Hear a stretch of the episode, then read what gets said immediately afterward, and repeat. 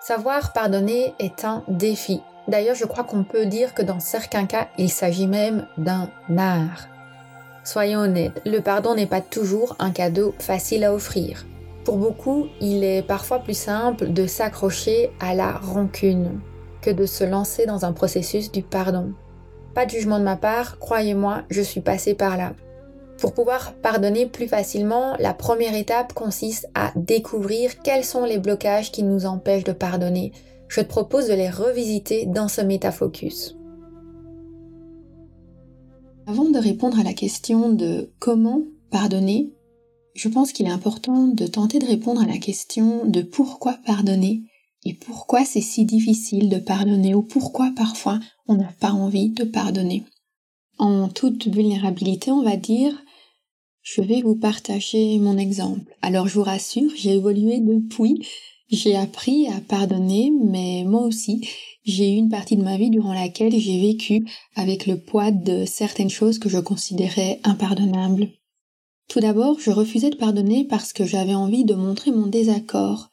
Et si je vais jusqu'au bout de mon raisonnement de l'époque, je dirais même que ne pas pardonner était ma façon de punir l'autre personne. Il m'est arrivé aussi de ne pas vouloir pardonner parce que j'avais peur d'abandonner mes valeurs. J'avais le sentiment que si je pardonnais, ça voulait dire que je cautionnais, que je devenais coupable par complicité. Et ne pas pardonner me permettait de me protéger et de me renforcer dans mon identité. Je pense aussi que parfois je ne pardonnais pas peut-être par fainéantise. Enfin disons que le mot fainéantise est extrême, plutôt par manque de courage.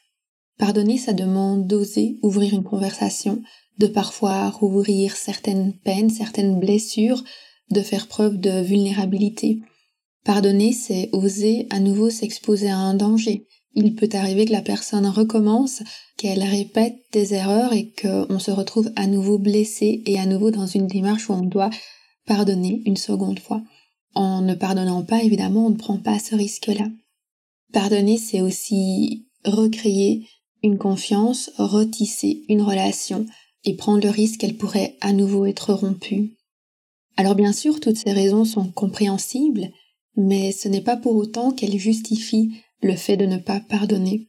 Lorsqu'on pèse le pour et le contre entre les raisons qui peuvent nous pousser à ne pas pardonner et tous les bienfaits du pardon, je suis convaincue que le pardon reste vainqueur.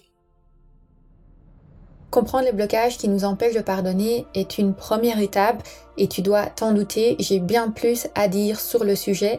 J'en ai d'ailleurs parlé longuement dans l'épisode 2.3 du podcast Métasensoriel. Si tu as envie de découvrir mes astuces pour pardonner plus facilement, je t'invite à aller l'écouter ou à aller lire son article sur aromacantisme.com slash 2.3 aromacantisme.com slash 2.3